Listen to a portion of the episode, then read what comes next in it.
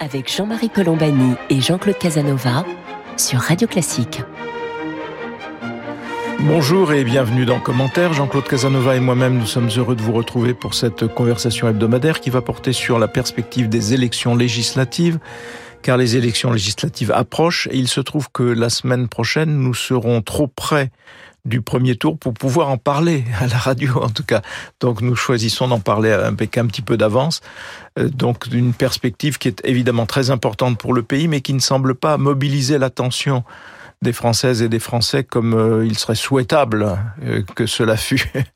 en tout cas, nous avons aujourd'hui pour nous éclairer Bruno Cotresse. Bonjour Bruno, merci d'être avec nous. Bruno Cotresse est chercheur associé au CEVIPOF et enseigne à Sciences Po.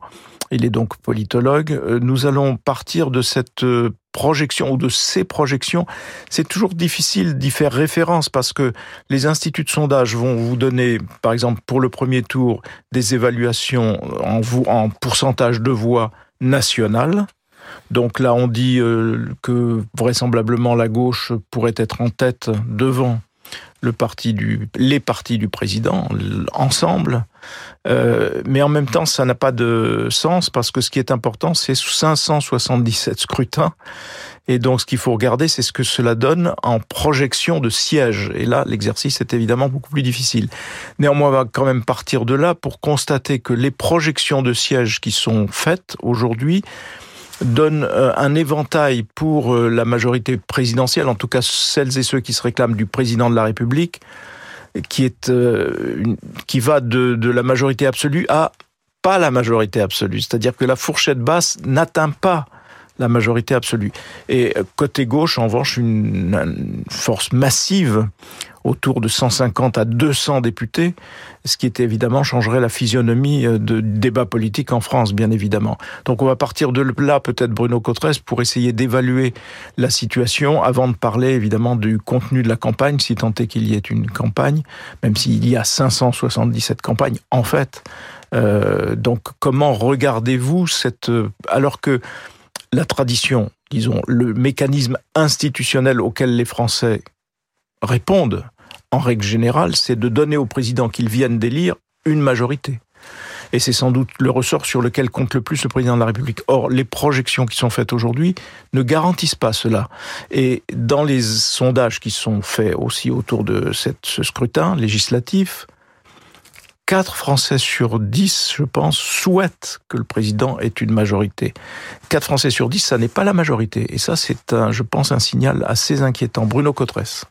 Euh, oui, je confirme, effectivement, il y a beaucoup de signaux qui sont des signaux inquiétants pour euh, l'exécutif. Premier signal inquiétant, euh, pas de campagne. Il n'y a pas de campagne pour le moment. Il n'y a pas du tout de campagne pour ces élections législatives. Euh, Emmanuel Macron et la coalition Ensemble, qui réunit les candidats Renaissance, l'Ancienne République En Marche, Modem et Horizon, le parti d'Edouard Philippe, il n'y a, a, pas vraiment de, de, thème pour, de, cette, de cette campagne. Le seul thème, c'est donner une majorité à Emmanuel Macron.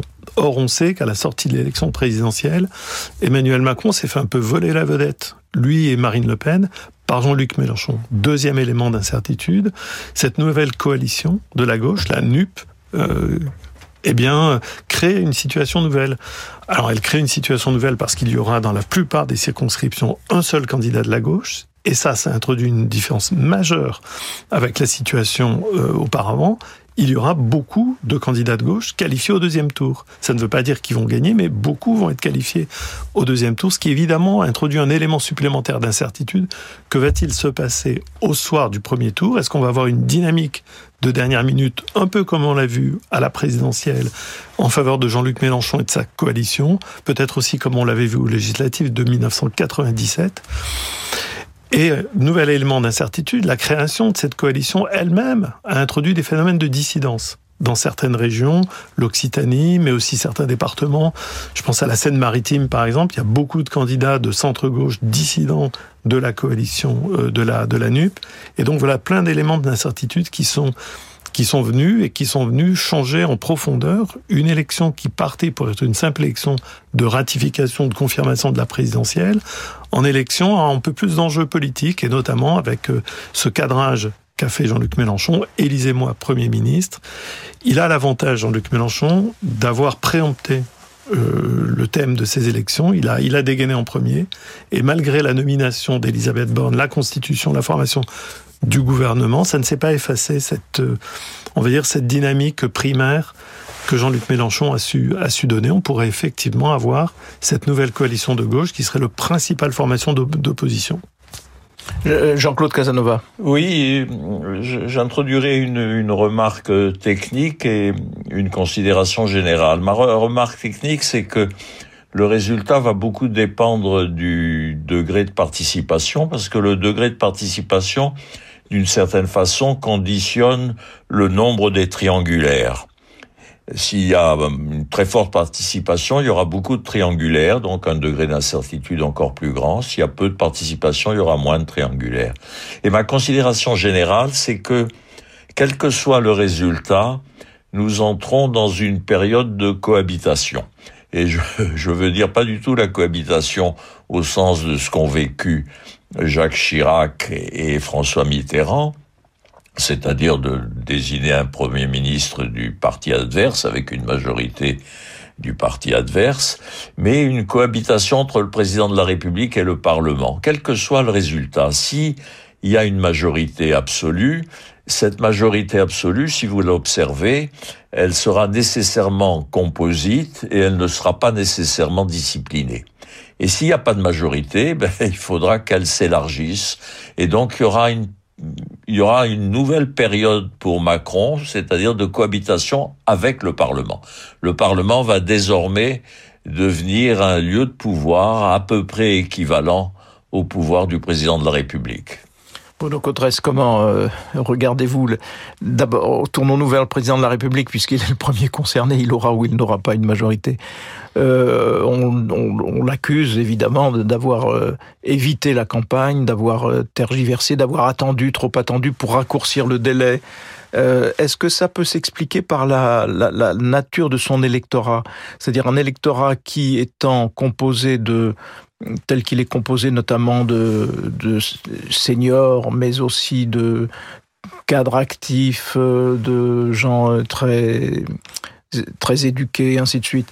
Ce sont des gens qui n'ont pas nécessairement euh, besoin d'une campagne sur les marchés pour aller voter, pour savoir ce qu'ils doivent faire. En revanche, côté Jean-Luc Mélenchon, qui s'adresse à un électorat plus populaire, lequel est plutôt affermé à Marine Le Pen, euh, il a évidemment davantage besoin d'être sur le terrain, de ratisser, d'être présent, ainsi de suite. Euh, est-ce que c'est cette grille de lecture-là qui expliquerait l'attitude du président de la République ou est-ce que c'est autre chose, Bruno Cotresse? Cette grille de lecture, euh, sans doute, sans doute une bonne partie de l'explication. effectivement, Emmanuel Macron n'a pas souhaité donner prise aux oppositions avec une campagne. Il n'a pas souhaité donner prise aux oppositions non plus par des premières annonces, on est dans une phase un peu de mise en apesanteur euh, du gouvernement. Pour le moment, on essaie de n'avoir aucun sujet qui fâche. On ne parle que des sujets qui sont assez consensuels. L'école, euh, déplacement d'Emmanuel Macron à Marseille, l'hôpital, le pouvoir d'achat. Donc, on repousse à demain, après-demain, peut-être après après-demain la réforme des retraites. Donc, on est effectivement dans une situation où l'exécutif a cherché à, euh, on va dire, gérer la situation en ne faisant pas de vagues et en misant effectivement de, faire ce pari sociologique, de dire au fond euh, l'électorat, la sociologie de l'électorat d'Emmanuel Macron, c'est une sociologie de participationniste, d'électeurs qui sont bien intégrés socialement, qui, qui envisagent le vote comme un devoir civique absolu, et donc ils vont donner une majorité au, au, au président. La France Insoumise, Jean-Luc Mélenchon, fait une campagne très active. Quand on regarde les enquêtes d'opinion aujourd'hui et qu'on demande aux Français s'ils s'intéressent à la campagne, s'ils trouvent cette campagne motivante, très moyennement dans l'ensemble, on voit que les sympathisants de la France Insoumise sont très mobilisés. C'est l'électorat qui aujourd'hui déclare l'intérêt pour la campagne le plus élevé. Donc on voit que Jean-Luc Mélenchon, lui, essaye aussi de répliquer sa campagne de la présidentielle, mobilisation sur le terrain, mobilisation dans les quartiers. Beaucoup d'observateurs observent qu'il y a une campagne toujours assez active de la France insoumise dans ces quartiers qui ont beaucoup voté pour Jean-Luc Mélenchon pour essayer effectivement de contrebalancer ce désintérêt pour les élections législatives qui va sans doute davantage frapper les électeurs jeunes et les catégories euh, populaires. Je partage ce que, ce que Jean-Claude a dit, c'est-à-dire qu'au fond, on est euh, dans cette situation peut-être de, de cohabitation de facto entre un exécutif et quel que soit, quel que soit le, le, législatif, on voit que Emmanuel Macron ne retrouvera pas sans aucun doute la majorité aussi écrasante qu'il avait eue, et non seulement il ne retrouvera pas cette majorité aussi écrasante, mais la majorité est devenue un peu plus hétérogène. Il a fallu discuter, négocier avec Édouard Philippe. Euh, il a fallu, euh, au fond, euh, redéfinir le nom des formations, des, formations qui composent la, majorité. Et donc tout ceci traduit que progressivement, beaucoup d'acteurs sont déjà peut-être dans l'hypothèse de qu'est-ce qui se passe après euh, Emmanuel Macron, dans cinq ans. Euh, j'ajoute un point, un point supplémentaire qui me semble être un des points les plus fondamentaux de ces élections euh, législatives dans leurs conséquences, c'est la situation des républicains. Euh, les républicains vont perdre des sièges. On les avait presque oubliés. Voilà, on les avait presque oubliés. Ils sont totalement absents des radars, eux aussi.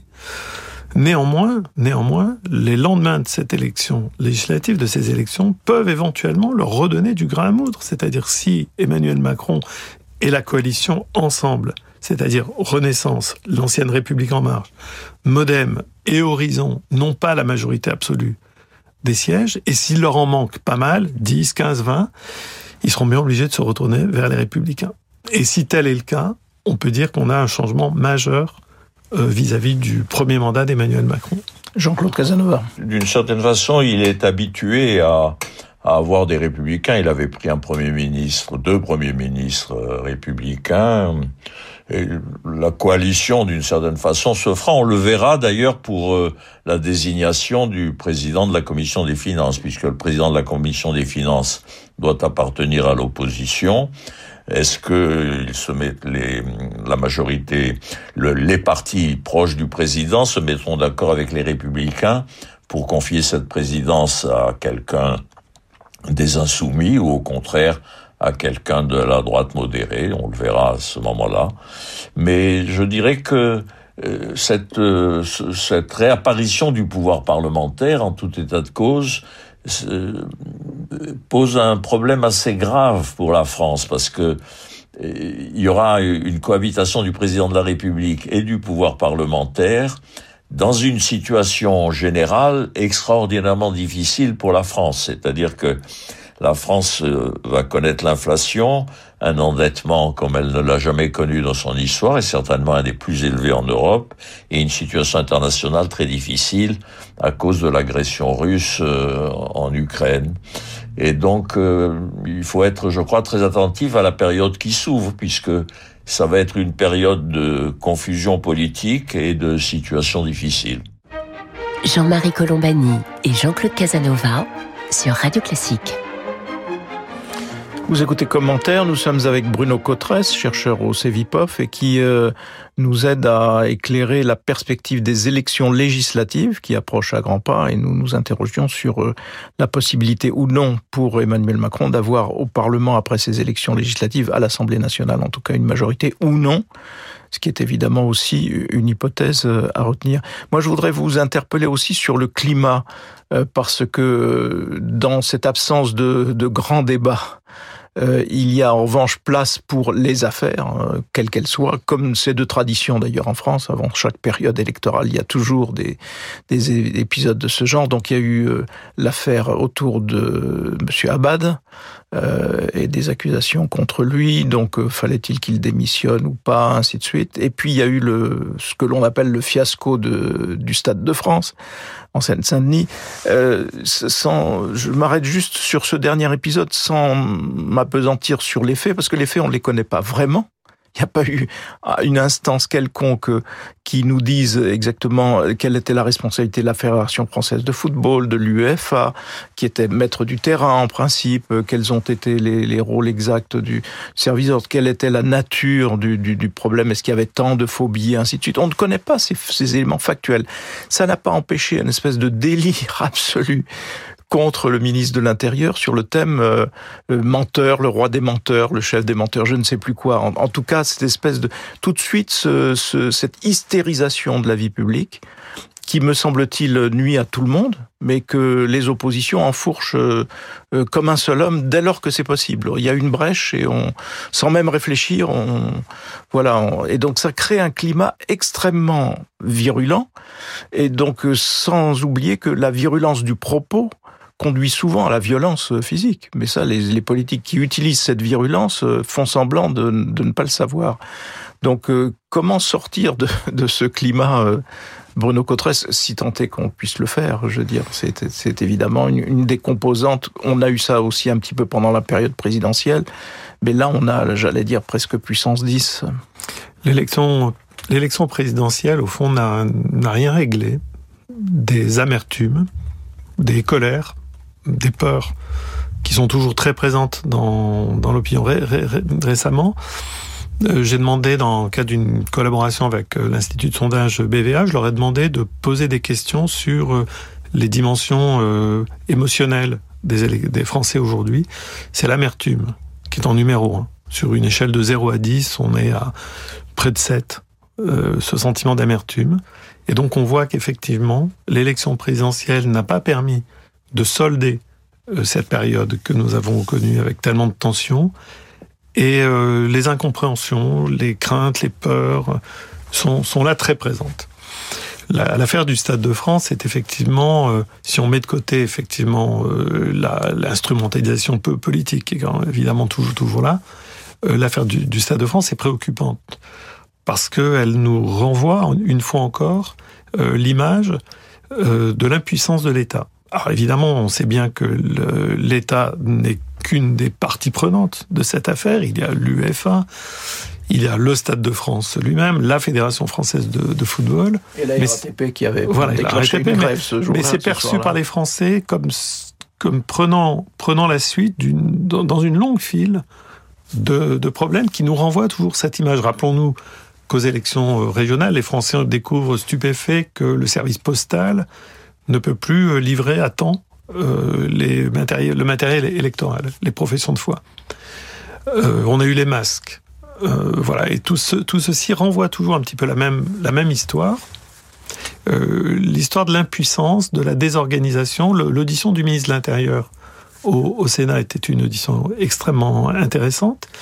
Il a été bombardé de questions sur le choix qui avait été fait de privilégier une approche hooligans euh, plutôt qu'une approche ordre public, problème d'insécurité et de délinquance autour du stade. Et c'est finalement le problème de délinquance qui a été, euh, qui a été là. Et ce qui, ce qui va évidemment, évidemment euh, faire revenir euh, le discours des oppositions à droite sur le sentiment du délitement de l'autorité de l'État et à gauche avec euh, la figure du Gérald, de Gérald Darmanin, euh, qui a fait du Darmanin dans son audition, oui. c'est-à-dire une très grande capacité à apporter des réponses politiques, mais aussi qui a donné le sentiment d'être un peu en retrait sur euh, comment expliquer ce désastre, euh, qui étaient les acteurs sur le terrain en charge de la sécurité publique, pourquoi autant de de, de spectateurs euh, britanniques venus là avec de, des, des, tickets tout à fait valables et ayant voulu simplement passer un bon moment de football se sont retrouvés détroussés. Donc voilà, on, on retrouve des, des, problématiques dont on a le sentiment qu'on ne peut pas y échapper. Et je dirais la même chose à propos de l'affaire Abad, si on revient sur l'affaire Abad plus tard.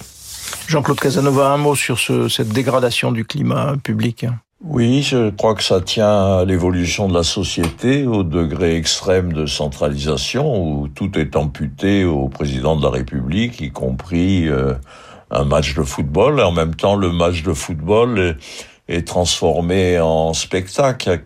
Pour qui a une haute idée du sport, si vous voulez, la, le, la ligne historique du football professionnel, de l'internationalisation du football, etc., mettre le football dans la catégorie des jeux de cirque dans l'Empire romain décadent, si vous voulez, c'est-à-dire que c'est la concentration des de toutes les envies, de tous les inassouvissements, et, etc. Alors, ce, ce déclin de cette corruption de la société, je, la constate et je ne connais pas les, moyens d'en sortir, mais cela crée inévitablement euh, une aspiration à l'ordre, si vous voulez. C'est donc inquiétant pour, euh, d'une certaine façon, l'avenir de nos démocraties. Et vous, vous l'évoquiez tout à l'heure, Jean-Claude Casanova, il me semble aussi que l'actualité, en fait, euh, qui va saisir et qui saisit déjà en permanence d'ailleurs le pouvoir exécutif, comme les autres pouvoirs partout en Europe, c'est la guerre. Et donc c'est cette situation, la guerre et ses conséquences économiques, puisque nous sommes en train de, de plonger dans ces conséquences économiques-là, euh, avec manifestement un conflit qui est là pour durer euh, et une voilà une issue que l'on ne devine pas, que l'on ne connaît pas, et, on, mais on sait qu'on est un peu au bord du gouffre aussi. Donc euh, de quel poids pèseront tous ces micro débats qui ont enflammé euh, la scène politico-médiatique par rapport aux enjeux qui sont devant nous? Et donc euh, les enjeux qui sont devant nous vont appeler une forme de cohésion nationale plus forte qu'elle n'est. Donc comment se débrouiller de ces perspectives-là, de ces échéances-là, qui vont nécessiter à la fois du sang-froid et de l'union face à un corps social qui se qui s'abandonne le plus souvent, euh, à, enfin le, le corps social, mais essentiellement le corps politico-médiatique. Bruno Cotresse, comment Comment la, la, la, polémique ou les polémiques qui enflamment le débat public en France sont des symptômes qu'il y a un climat de malaise, euh, de à la fois à la fois on est, je, le disais tout à l'heure, l'élection présidentielle n'a rien réglé de la crise de confiance des Français dans l'action publique et dans la dans la politique, et du sentiment d'injustice qui est toujours là, toujours en toile de fond. Regardez avec mes collègues du CEVIPOF euh, en ce moment, on regarde de près les données que nous avons produites en matière de confiance dans la police. Et on voit que la confiance dans la police est très corrélée, ou l'absence de confiance dans la police pour certains sous-groupes est très corrélée au sentiment d'une société injuste, d'une société qui ne sait pas doser l'usage de la force publique. L'image de la police en France est une image qui est globalement assez positive. Elle est en voie de, on va dire, de convalescence, puisqu'après la crise des Gilets jaunes, l'image de la police a été durement touchée dans certaines sous-catégories de la population. Je pense en particulier aux jeunes, jeunes d'Île-de-France notamment.